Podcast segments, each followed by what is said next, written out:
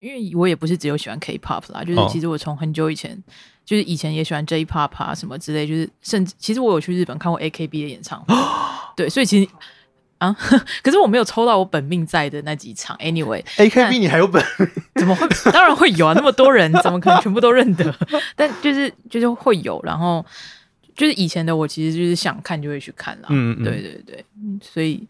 然后对啊，所以其实一直都有在接触，就是这些就是让人觉得快乐的文化。嗯嗯嗯。那我后来会觉得说，其实还是蛮重要的，而且我后来会注意到说，如果比如说我上班特别累的时候，会更需要看，就是很像是一种充电的概念。是是是，对，那我其实会用这种方式去评估，说我现在状况好不好。就如果今天要看非常多场老影片，呃，还有非常多部影片，就代表嗯，可能我最近真的压力有点大。我懂啊。但如果我今天是个现充，我可能就不用看这些东西，就是因为你有其他的东西了。是，但其实这个还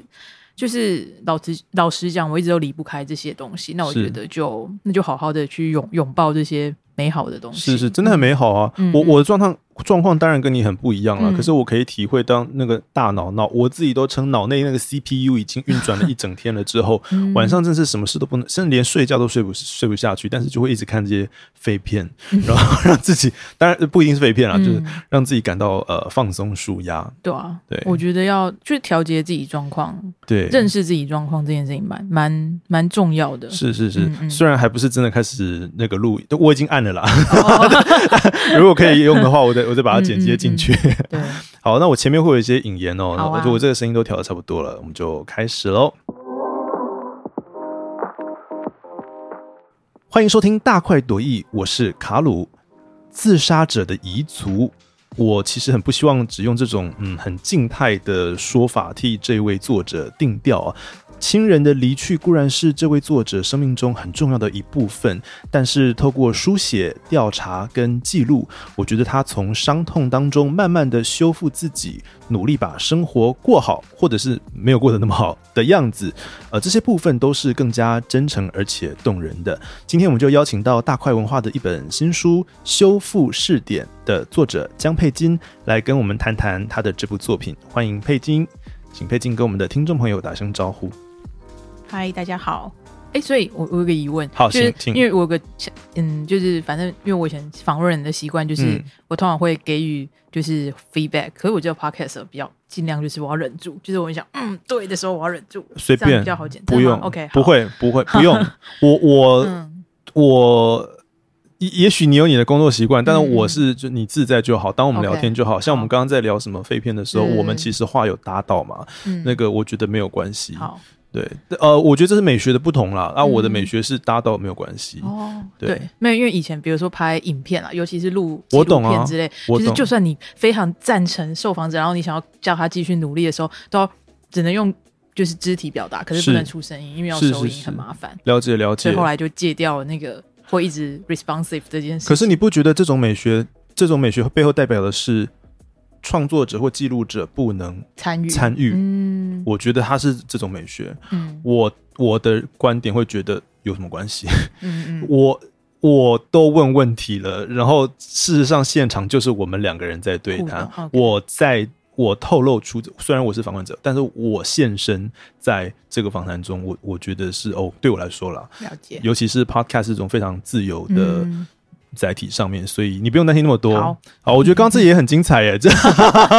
我看看是不是剪进去。对啊，那那刚刚这呃，嗯刚才呃出声音的这位就是我们这本修复试点的作者佩金。那我先来为呃各位听众简单的介绍一下他的背景哦。佩金的写作经验其实非常早就已经开始了，而且以前他也拿过几座的文学奖，是让很多读者都很期待的年轻写作者。他之前呃，如果我们刚刚如果我剪进去的话，你就会听到他之前担任过记者，也参与了许多重大议题的调查报道，比方说像太阳花学运或者是呃八仙乐园的晨报事件，他都有参与这些报道的写作。那能不能请佩金跟我们的听众朋友再多聊一点你的写作的经历呢？嗯，好，就其实其实我嗯高中的时候就开始写作，嗯然后那时候只是因为自己很喜欢读书，就读小说啊，所以就开始试着写小说。然后那时候也会提提也会把作品投稿到校刊社，嗯，但那个时候因为可能还是青春期嘛，就会写一些比较忧伤或很隐晦的作品。嗯然后也没有人带着我写作。嗯那我其实是到大学后，就是才接触到，比如说新闻报道这一块，嗯，因为那时候关注很多议题，所以就会比较常写散文。然后那时候，比如说，因为关注议题的关系，可能可能一些环境的议题嘛，还有一些人权、反破迁之类的议题，这些东西就会对我的散文写作其实是有一点影响的，嗯嗯嗯也可以算是我的启蒙，让我试着把就是我自己以外的世界去写出来。那我那时候其实也有参与，像是一些司法改革基金会啊，或者是环境资讯协会的一些公民记者培训。嗯，那个时候才开始学习怎么去写报道。嗯嗯那我后来其实就开始担任人物的记者，就是比如说去访问很多受访者，是，但其实那个时候也会很希望可以把自己关心的议题去报道出来。嗯比如说那时候有写过卡在受害人或者是工作伤害者的一些，呃，他们后来怎么了？是，那这些议题其实都跟我自己的生命经验是有写有一些关联的，嗯嗯所以我才会想说，那今天我我是一个记者的身份，那我可以做些什么？所以才会写那些报道。那直到后来就是没有再当记者了，就卸下这个记者身份以后，嗯我就开始写我自己的生命经验。嗯然后我才意识到说，其实我一直以来都很想要写这些东西。嗯，而且我以前可能会觉得说，我写报道是在帮助其他受访者，会会有这种私心存在。但其实我后来发现，其实我最想帮助的人可能是我自己。嗯，就我想要让就是自己在这个状况在在让自己在这个状况中，或者是有一些疑问，那的这个自己有办法得到一点救赎。是，嗯。呃，我不知道你会不会介意我我多问一点，你指的嗯。得到一点救赎，是指你自己的生命经验的哪一部分呢？就比如说，其实比如说我当记者之前，我就就那时候其实就比如说大学刚毕业就已经遇到，就是我父亲过世，而且是一个哦。公安意外。是，然后那时候我其实因为嗯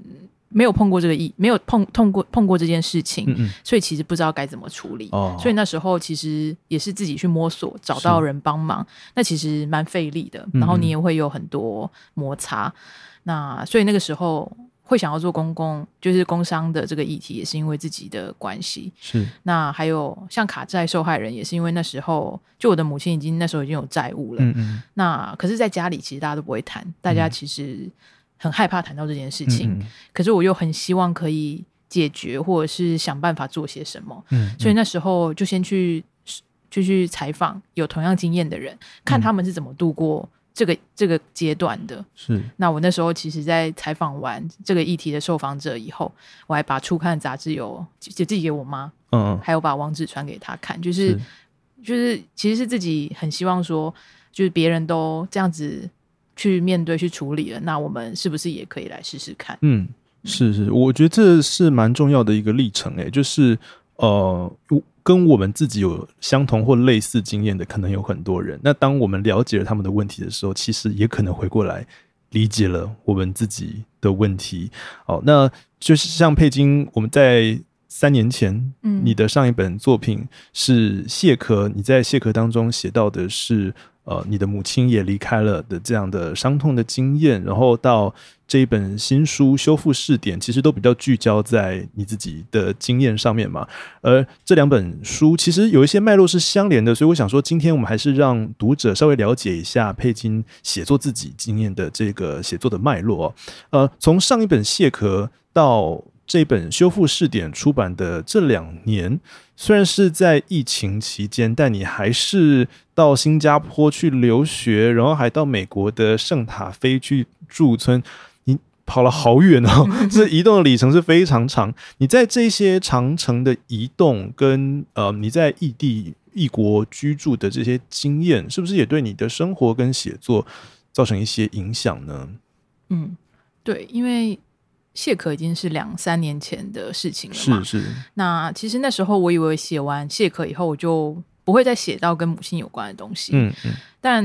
呃老实讲，还是会每天还是会想到，嗯嗯，或者是不是每天，但是多多少少很多时候都会感觉到那些事情还是存在，嗯那些情绪还是在。那其实也影响到我自己。那所以才开始试着写，然后试着记录这些过程。嗯，那我其实会觉得自己还算是蛮幸运的，就虽然在疫情之中，但还是可以自由移动，虽然只是要隔离而已啦，哦对，就隔离十四天，对对。但是那那但那时候会觉得说，就是这这一点点就是牺牲小小自由，好像也没有什么不好。嗯，对，然后而且那时候其实会觉得自己很幸运，是因为我在二十几岁的时候，因为那时候嗯可能家里的关系嘛，就是那时候家里已经有债务，那就是会很羡慕说，比如说其他同学他们可以去游学或者是嗯嗯嗯。交换，或者是嗯他们有那种出国家族旅行。我知道，对，但那时候我妈就已经开始打零工，而且她有很多烦恼、很多担心，嗯嗯。然后我也没有太多的余裕去，就是照着自己想过的方式生活。是，那同时，我妈也会因为她给不了我那些她觉得很棒的生活而自责。嗯，但我觉得她其实已经很努力，也很伟大，用她的方式。嗯所以像，所以像这两年，就是我，比如说我去美国圣塔菲驻村，在新墨西哥州，或者是去欧洲，就是巴塞隆纳驻村的时候，就当我踏上就是那边的土地的时候。我其实，在内心的某一块会跟我妈说，就是，就是你是一个很棒的妈妈。你看，我现在竟然可以来到这个地方，嗯嗯而且这都可能是，嗯，可能是因为我写作的关系，然后你也跟着我一起来到这边了。只是这种话我不会跟旁边人讲，他可能会觉得哦别、人可能会觉得很恐怖。各位听众朋友赚到了，对，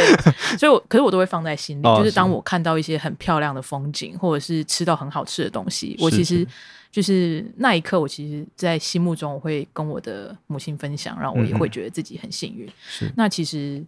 这也就是我这两年的一个修复的方式，嗯就是我可以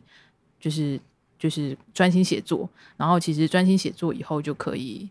嗯，不敢说把自己修好，但是是一个慢慢记录，然后慢慢修复自己的过程。是是。好，那接下来我想要从我们这本书《修复试点》当中的三个篇章的名称来稍微跟各位听众跟读者介绍一下佩金的写作规划哦。第一个部分，我们看到 Part One 的篇名叫做“物”，物品的“物”。那佩吉你写到的主题包括像是迷你仓啊、器官捐赠卡、预付卡、信箱等等的物品。Part Two 叫做情绪，你写到了自责、愤世嫉俗、罪恶感。Part Three 叫做生活，你提到你去咨商或者是遇到了地震等等。那么我们就从 Part One 开始好了。我不知道各位听众朋友对于你手上的东西跟物品是持有怎样的感觉，但我我在读这本书的时候，我很能感受到佩金所写的物当中的很多细节给自己的感受。像我自己，呃，我去年搬家，那搬家总是难免要丢很多东西嘛。那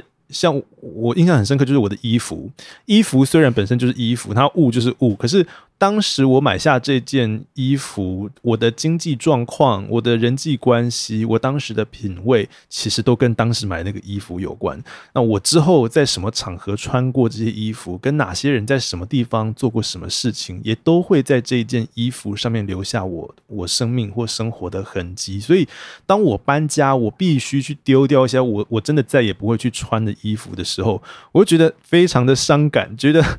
我生活中、生命中很多部分都不见了。我我所以我在看你的这个 Part One 的时候。会会勾起我自己对于物品的这一些回忆。那是不是可以请佩金跟我们聊聊你在物的这个段落当中所写到的物品，对你来说是怎样的意义呢？有没有一些是像我一样你舍不得丢掉，或者是最后终于还是决定丢掉的东西？所以那时候丢很多衣服嘛？我丢了非常多的衣服，然后包括我高中的时候的衣服。哦因为我高中，我现在回想起来，我的高中是一个非常法西斯的一个学校，什么？校友就是，哎呀，我们学校毕业校就是哦为荣啊，以母校为荣啊，这样子。所以我我小时候也是一个就是非常爱校的学生，可是长大会觉得。好，很虚无啊，对，所以我丢了很多我高中时候的运动服、制服，在那个时候，那不止啦，就是还有很多呃物品啊、信件这种东西。就我我知道，我小时候很喜欢跟同学传这些字条，可是我知道我我我已经根本不会联络，我再也不会看这些东西了，所以就是下定决心把它丢掉。还有我的我的国中跟国小的毕业纪念册我也丢了。没关系，那些东西我也不知道他现在在哪里。对，有些东这有些可能是我这个时候我那个门槛没过去，但是我过去以后，我我就会丢掉它了。嗯，对，嗯所以我搬家那一段时间是真的丢了非常多非常多的东西，衣服也就是其中一部分。我后来会觉得那些东西如果还留到现在，其实也蛮恐怖的。就我没有很想看到，就是 那么久以前的东西。哎，你你提醒我一件事情，我在丢这些东西之前，我旧家旧住出的房间真的是乱到非常恐怖。我觉得我真就是一个无法断舍离的人，但是就趁着搬家那一次机会，好好的断舍离了，确定哪些东西是我要继续带着走，哪些东西是我真的不要他们了。对，所以。对我来说，当时是一个很很深、很也有一点点痛的学习。那尤其在你读我在读你这个 Part One 的时候，也也有很虽然东西不一样啊，情境是完全不一样的哈，但是会有这样类似的感受。因为嗯，因为我以前东西也是非常多，就是衣服很多啊，书也很多，杂物也很多。书，对你讲重点，对那。那个时候就是就觉得怎么样都觉得丢不完，然后或者是也不会想要丢，就是大不了就再多买几个整理箱，把东西塞进去就好了。你是不是是搬家了，对不对？你你对后来后来后来搬家，然后然后再加上那时候就是嗯回去照顾我母亲，然后我们一起生活，然后我们一直在烦恼，因为我们东西真的很多，然后然后其实那时候也是不知道怎么继续把生活过下去，因为。可能那时候哦，那时候比如说我母亲生病离癌，可是她不想治疗。嗯，那那时候其实我们很常争吵。嗯嗯，就我会觉得说你为什么要放弃治疗？就我不高兴啊，反正就是会有这种摩擦在。嗯，但那时候我也会觉得说，就我可能会怪他东西怎么那么多，他也会怪我东西怎么那么多。那我印象很深刻，就我书可能很多，那时候搬回去全部的书，可是我那时候就就会觉得说，既然我都都都会都会觉得说，那我就是。我们应该把家里好好整理。那我应该以身以身作则，是就是把我这些我可能有些书也真的不会再看到，嗯嗯，就可能就我就跟我妈一起去，我们就扛着行李箱，然后去把它卖到二手书店之类的。就那时候我们在说服自己说，就是我们丢掉这些东西，还但还是比如说还是有卖二手书的钱。Anyway，嗯嗯嗯，但但没有想到说，因为后来。最大一波断，就以前会觉得断舍离这件事情是需要去实行，或者是呃会去读一些书教你怎么断舍离的，但做不到啊。就是应该是说，就是这不是一个，就是嗯，就我觉得它是一个急不来的过程吧。嗯嗯就是真的就是某一天想到了，或者是有需要了，才会做这件事情。嗯，那那时候我遇到的状况是因为那时候嗯，就我我母亲选择选择自杀，那。我们其实要赶快把东西，就把东西都搬出他租的房子，是，就那是一个有实现的状态。嗯，那我当然恨不得把这些东西全部保留下来。就是有分两种啊，一种人可能是不想再看到这些东西，就比如说像我，像我外祖母，就是真的就直接整个晚上就把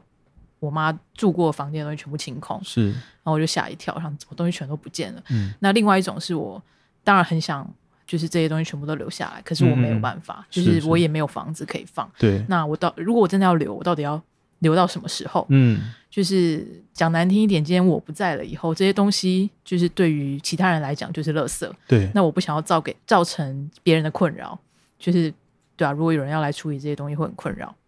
但反正那时候我们就是就觉得。我们就我我可能就说服自己吧，就比如说很多东西我就捐出去，嗯，就是让有更需要的人去去用这些东西，嗯，那其实会让丢东西这件事情好受一点。那我其实留下来的东西也真的不多，就是嗯，生活，比如说我跟我我我妈共用的东西，厨具啊什么这些全部都不见了，因为一部分是我也那时候也想不到我在哪里生活，那我不如就把这些东西都捐掉吧。那我就只留一些比较纪念价值的，就是可能就是我妈的笔记啊，然后日记啊，就这些纸本的东西，我其实是留的蛮齐全的。是，但偶尔就是也不是偶尔，就其实还蛮常想到，就是啊，我为什么把那些就是我可能觉得很重要的，比如说呃，比如说我妈的某些衣服啊，或者是一些。嗯，对我来讲很有纪念价值的，可能是我们小时候一起出去玩买的东西。这些东西其实那时候全都捐掉，可能而且我妈可能在在她生病那段期间也有意识的把这些东西都丢掉或卖掉。对，那反正我到现在会觉得说，嗯，就是一部分会觉得说，如果今天人走了以后，有些大部分的东西都没有意义了，就只有对有就是亲近的人来讲有意义。那甚至是如果今天我保留了这么多的东西，可是我没有在用，那这些东西就没有价值了。是啊，对，所以其实现在就会觉得说，如果今天我还会用到这个东西，或者是我还会碰到这个东西，那我再来保留保留它就好了。那如果有些东西已经丢掉的，已经已经不会再回来的，那就接受它，去接受它已经失去了这件事情。是，嗯，这样子的东西你就会丢掉吗？我觉得很难吧。不，我是说我自己，我觉得，像我以我妈为例好了，就是呃，我我会我们会给我妈一个原，我跟我弟会给我妈一个原则，就是你一年内没有碰到的东西，那就把它丢掉。嗯，但是我妈会觉得。她不知道什么时候还会用到，对，她就觉得为了等待那一天，她宁愿留着。所以她的房间，她现在我们搬到新家，她房间东西还是非常的多。但我觉我觉得是世代差异啦。哦，世代，我觉得是他们那个世代可能我不知道是嗯，因为曾经辛苦过嘛。我了解，我了解。所以，所以比如说那时候我们在清我们我妈住的房子的时候，我们也是傻眼。嗯，就比如说同样的东西。垃圾袋，一比如说就是那种塑胶垃圾袋，嗯，它可能会有非常多捆，哦，就是买了很多捆，可可能有些。但如果它有收好的话，我觉得那倒也还好。对，它是散落在各地吗？还是？嗯，没有，嗯，它也是收的蛮好。哦，他收的蛮好的。对，但就是你会觉得说这些东西可能老师或者是他可能是逛街看到这个东西有特价就会买很多。哦，对，然后这个东西其实某种程度上已经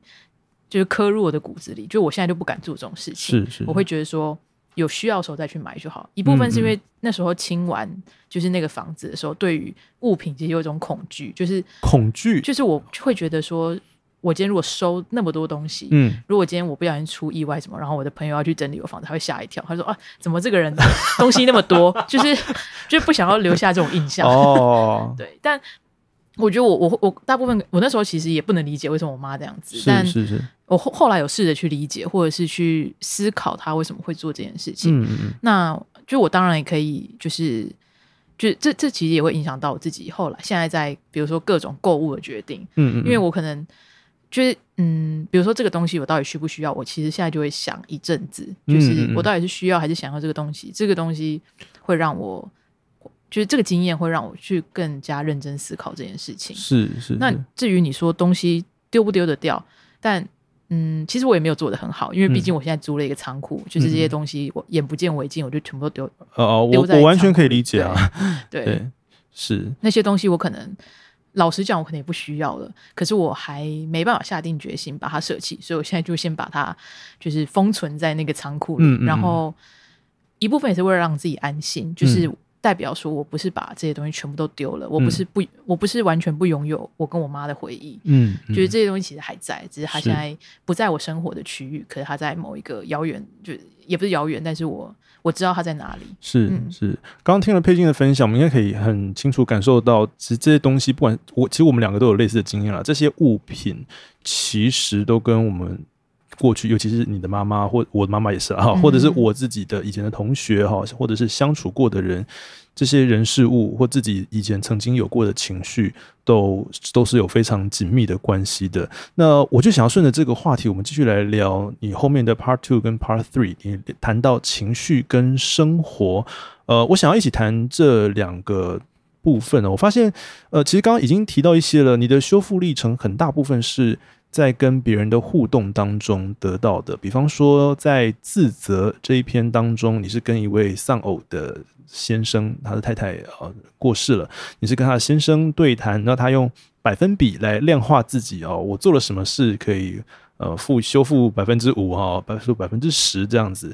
啊。那那还有另外像在梦的这一篇，做梦的梦这一篇，你提到你在美国的圣塔菲驻村，然后要回城之前呢，有位朋友还特地去载你，然后还载你到机场，跟这些人的互动，其实都我觉得多多少少都会得到一些力量吧。我是这样想。那你你是怎么样看待你在自我修复的过程当中遇到的这些种种的人们呢？嗯，因为也也是因为你问了，我才回去思考说，对，也就是我的修复，或者是我感觉到这件事情有帮助，很多时候都是在跟人对话的时候，嗯嗯，然后因为其实一开始会不知道怎么跟别人说明自己的状况，你会很害怕被被贴标签，就是就是跟别人说我家人过世了，好像还好。我在写这个问题的时候，我也超怕这件事。对，但然后比如说你又要跟别人说哦，我的。就是我的家人是自杀过世的，对，就那时候你就要去去面对很多种你不知道会出现什么反应。嗯。所以我比如说一开始我其实是不知道怎么跟人诉说这件事情的，嗯嗯嗯。但我觉得是因为，嗯，当然是先跟可能共同有知道有共同经验的人对谈的时候，嗯。就是其实会解会稍微缓解一下这种害怕或者是担心的情绪。嗯因为比如说我一开始跟那个丧偶的，就是那位丧偶的先生。聊的时候，其实我那时候也很害怕，我就说嗯我们可以今天可以讨论这个吗？嗯虽然我知道，可是如果有你觉得不舒服，我们就不要讲。嗯他就说不要那么，他就说你其实不用，可以不用那么客气的，嗯，就是就是他也有很多想讲的。嗯嗯嗯但大概是经过这种经验，我才认知到说，其实把这件事情说出来没有那么不好。嗯嗯，那美国，比如说梦那一篇美国圣塔菲认识的那个朋友，嗯其实也是很意外。我那时候其实只是跟呃一起驻村的艺术家去吃午餐而已。对，那因为其实过去可能会被教育说，这种沉重的话题不应该聊，嗯嗯，就是是会有这种心魔在。对可，是那时候，因为毕竟大家会问说你的创作是什么，你的创作主题是什么？嗯那我毕竟我第一本书就是谢可，就是写到这个内容，我不可能不讲。对，那我那时候就讲，结果没想到就是那个艺术家带来的朋友，他就说他也是，就是他的、嗯嗯他的母亲也是自杀过世的。嗯嗯那我也是经过这几次的经验，我才知道说讲自己的事情不一定是不好的，是，有可能可以认识同样经验的人，嗯。或者是不是每个人的反应都是会让嗯、呃这个经验那么负面的。是是，对，所以就是这件事情也会让我意识到说，其实自己并没有很孤单，就是嗯。不是孤单的。那这件事情其实对修复很有帮助，嗯。因为因为我觉得，嗯，一开始经历孤呃失去这件事情，嗯可能都嗯会觉得很孤单，然后觉得没有人可以了解自己，是，然后不知道怎么说。那我觉得这个过程很正常，那其实也不用急着从那个过程离开。嗯，但是可能就是会有那么一天，就是会突然意识到说，哎，其实其实一直都有人呃对自己好啊，或者是呃还是有很多善意存在的。对只是过去可能还在那个修复的状态，就是没有办法察觉到这件事情。嗯嗯，可是我觉得，无论是透过对话，或者是自己跟自己呃对话的过程，慢慢修复，嗯就是这件事情还是就是该怎么讲，就是都还是可以带来一些疗愈。是嗯我可以感受到啊，就是你从那个第一篇，其实我觉得啦，就 Part One 毕竟还是最最灰暗的部分。那 Part Two 开始，第尤其 Part Two 第一篇，就是你刚刚聊到跟那个先生的那个对谈，哎，我就觉得好像有些东西开始松动了哦。然后到了第三篇，你谈了更多。你尤其你驻村，我印象中啦，这嗯这个驻村应该是第三篇，嗯嗯嗯谈比较多啦。嗯对，那我就发现哦，其实呃，顺着你的书写，然后我我的阅我这样子阅读下来，会慢慢感受到你从过去的一个比较就比较拘谨，就其实你可能你也不是真的那么负面，但是你就有点拘谨，然后到后面慢慢的变得比较呃开开朗，我我也不我不打开来对，打开 比较打开来这样子的感觉，嗯我其实是有慢慢感受到的。那呃，尤其是我读到书的最后几段，那因为你刚刚也提到你飞各地嘛，会隔离啊，然后你在隔离的这个过程当中，你迷上了 BTS 防弹少年团，哇，这个真的让我眼睛一亮诶、就是你你甚至因为那个成员他讲了一句话。就是如果你想要爱别人，你应该先爱你自己。然后我觉得很好笑的是，你自己在吐槽你自己，这个啊不就是心灵鸡汤吗？你还喝得这么开心，我整个发疯。但但我懂了，就是帅帅的男孩子讲出来的话，真的是比较有说服力。感觉你从呃第一篇这些物品，第二篇这些人生活情绪这些互动当中，是不是你慢慢找到一些方法跟那些过去共存，而不是要清零，不是真的要把这些经验都这些伤痛都赶走，而是跟他们好好的一起相处下去。我这样的说法，你同意吗？嗯，因为因为你刚刚讲说前面比较沉重，到后面嗯有稍微比较放松一下的我觉得有，对我自己读下来是这个感觉。就我我其实那时候想说，完了会不会有人前面就看不下去，然后不想再往后看？我说没有关系，后面是很快乐的世界，我很想很想先跟大家讲，不然你就先从后面开始看嘛。就是一部分，其实那时候会想要把这个过程写出来，也是因为知道可能大家会有很多的呃迷思吗，或者是比如说对于自杀的看法，对，其实一开始是想要挑战大家，就是对这件事情的想法。嗯就是我今天就把这件事情摊开来让你看了，嗯，那那你可以体会也好，不能体会也好，那这就是我就比如说我或者是我们在经历的状态。那这个状态可能从一开始那种很封闭，就是只能跟物品共存，然后看着留下来的东西，嗯嗯不知道生活怎么过，然后到后面才知道，哎，其实还是有很多可能性，是就是是很多生活可很多生活可以去体会的，就是这种这种历程，我希望分享给更多的人知道，嗯无论是他可能被还在这个历程之中的人，对，对，那所以那时候看到 BTS 也是因为因为隔第一个是因为隔离十四天真的很累，就是我可以想象，而且那有后来虽然虽然某种程度上也蛮享受的啊，就你不用哦烦恼要吃什么，还哦不用洗衣服，好棒。但但因为你每天都看剧，会看到觉得很困扰。哦，OK，对，但因为那时候 BTS 是因为，就其实我一开始很烦恼，那时候只是嗯。好奇，然后想要看，然后而且一开始很烦恼，是因为我认不得他们七个人，但后来认得以后就很快乐，就会发哦。现、啊，好看的孩子旁边还是好看的孩子，对，而且不是只有长得好看，他们连个性都很不一样，就是。是七个人有七种个性，哦，对，那时候会觉得说，发现自己喜欢上他们也是也是一种幸福，就我觉得我可能上辈子拯救了世界，才能欣赏他们的美好。嗯嗯嗯，对，然后那时候其实就会有一种感觉，就是这个世界上还有这么多美好的事情，不体会一下就太可惜了。嗯嗯，而且他们他们已经出道那么久，七年，他们有这么多歌、这么多表演、这么多节目，对啊，都还没看完就放弃，这个世界好像不太对。嗯，嗯嗯，而且他们也很努力的去工作跟表演，嗯，那我必须好好看一下他们努力的模样。嗯嗯对，所以我觉得，嗯，比如说迷迷上 BTS 这件事情，它其实也是让我去知道这个世界还有很多事情可以体会，而且，嗯，还还不用那么快就放弃，嗯嗯，就是好好生活这件事情。嗯嗯对，那我那时候其实也觉得，我我后来在分析啦，就觉得说可能是，嗯、为为什么我那么喜欢他们？我觉得是可能是努力这件事情很吸引我，其实也是所谓偶像、或者是。选秀看的时候，大家会很喜欢这件事情。嗯，对，然后可是 BTS 可能啊，继续讲 BTS，没关系啊，继续讲，这后面就是给你发发迷妹的那个，我现在就是要跟大家推广，没有对啊对对，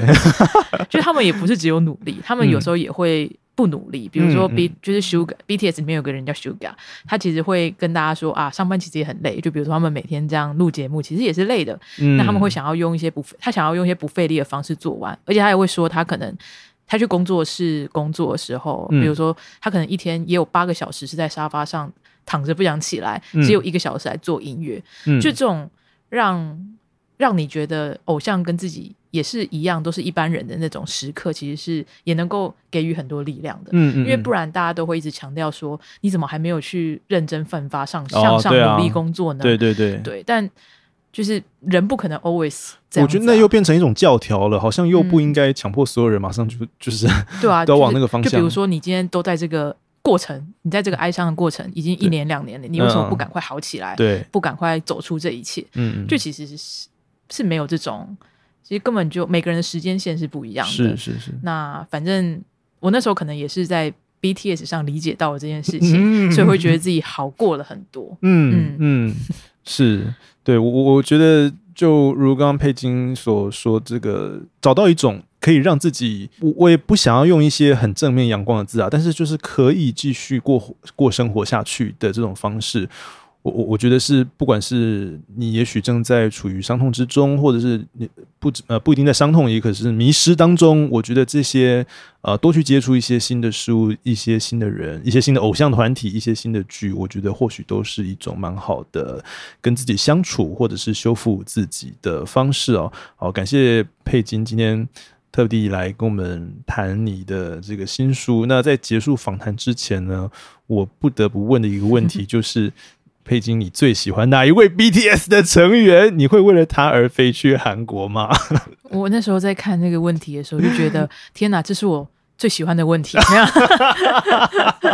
有，每次被问到这种问题，就是最快乐的时候。对啊没有啊，就是我们这这个节目就这样，就是你你不要拘拘束什么出版社 podcast，哎，没有这种事啊。就是可以推广自己喜欢的孩子，请推请最快乐。推。就我最喜欢是 J Hop，嗯。就是郑浩熙，嗯。但就是虽然他的名字叫做 J Hop，就是有希望的意思，但他嗯。其实、他其实是因为这个名字才成为一个这么给人希望、这么给人哦。阳光正向感觉的人。嗯。他其实本来不是这个个性，嗯，那可是他在 BTS 里面就会是一个给大家希望的太阳的感觉。哦，对，那我其实就是因为很喜欢他，所以看得出来他是很努力，然后他其实是一个很对人非常好的孩子，嗯嗯所以那时候其实孩子。就被他感 被他感动了。被他的年纪应该是比我们小我啦。我对这个韩国的偶像并不是并不是那么的熟悉。你刚刚说他那个命名，他本来不是这样子的个性，嗯他的艺名、就这个是经纪公司或者是什么经纪人就为他取了这个名字，然后希望他来 fit 这个，就是符合这个特质吗？嗯应该也嗯，应该是说，因为都要取艺艺名，对对会取艺名对对然后这个艺名，他可能嗯，本来个性不是一个这么开朗的人，哦可是因为他知道这个名字嗯。以后，然后因为他们都会自我介绍嘛，就是我就是带给大家 hope 的存在。哦，那他其实他就是透过这样一次又一次的言说，他也觉得嗯自己成为了一个这样子的人，嗯嗯，嗯就是有一种言灵的感觉。对对对，对，但就是看着这种努力的过程，我我其实蛮感动的。嗯嗯，那他反正他前阵子也 solo 了，那他其实他他比如说他 solo 的歌曲，其实就不是这种完全非常正向，他其实是更加做自己的。嗯的一张专辑，嗯那其实作为他的粉丝，其实也很开心，他不用一直都勉强自己那么开心。嗯，他今天想要做写一些很黑暗的歌，他就写，他就写，我们也喜欢。是是对，总之，对，就是感觉到我的快乐了吗。这个叫做 哎，我我有感受到，对。他叫做 Hope J，J Hope，J Hope，对。哦，听起来真的是一个非常可爱的孩子。他很会跳舞，他是 很会跳舞。BTS 里面的舞蹈队长，哦，也是就是非常非常认真，非常努力。是是，哎，各位那个 J Hope 的听众，赶快来认清一下哦，然后也因为毕竟他也不是人，他就是他不是所谓的门面，也不是也不是就是不是 C 位，就不是他也不是人气最高，可是。嗯就是我我可能我自己的习惯了，我通常就是喜欢这种在旁边默默发光、默默努力。我也是啊，，就每次看剧，男男女主角一定不是我最喜欢的，就是可能男二、男四或女女二、女三 才会是我觉得最有最有魅力的那一些角色。哦，扯这个真的是扯远了，我们后面后面到底在讲什么东西哦？你还有问我会不会飞去韩国？哦，对，你要你想聊可以啊，你要你要飞去韩国吗？哎，现在不是那个最近东亚都已经慢慢而且他们要先去当兵了，但没关系，就是因为其实他们人在嗯、去年在美国办演唱会的时候，我人其实在美国驻村，可是我快要回来了，哦，我那时候其实就没有去，但我也不会觉得很可惜，是。就是毕竟我们反正我们已经在同一个大陆上，就是美国 美美洲大陆上吸 呼吸同一个空气，我觉得我就满足了。对，但反正我相信他们还是会继续跟就是粉丝，就是所谓的 BTS Army 见面。嗯嗯，所以我，我其实蛮相信他们，他们会在会在比如说再去世界上各个地方跟大家见面，嗯然后也、嗯也蛮愿意等等待的。就就算他们比如说要当兵，或者是嗯、呃还要一段时间才能回归，但我嗯嗯嗯。就是没有关系，我我们可以等，好，对，就是等，我们愿意，就有这种希望存在。对，是好，非常的感谢佩金，不止跟我们聊了书，还聊了这个韩团，让我多认识了一点韩团。完了，我觉得好像讲韩团时间好像比较多。没有没有，这有什么关系？就让听众更认识作者这个人，我觉得也是很好的一件事情。好，那诚挚的邀请各位听众跟读者来支持、来阅读佩金的这一本新书《修复试点》，看他呃从一开始的这些对于物品的书写，然后人际关系的书写、情绪的书写，到最后慢慢尝试各种新事物，然后展开新的生活。哦，那也许不一定是真的就是康复了，但是如何跟这一些过去一起走下去，也是很重要的一件事情。我们都可以在这本书当中可以感受到佩金想要传达给我们的事情。再次感谢佩金，谢谢。感谢，谢谢大家，好，感谢大家今天的收听，我跟大家说声再见喽，拜拜，谢谢大家的收听，拜拜。拜拜。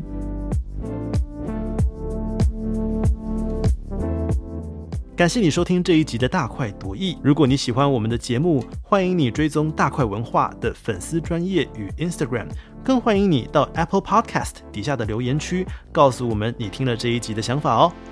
大快朵颐，我们下次再聊。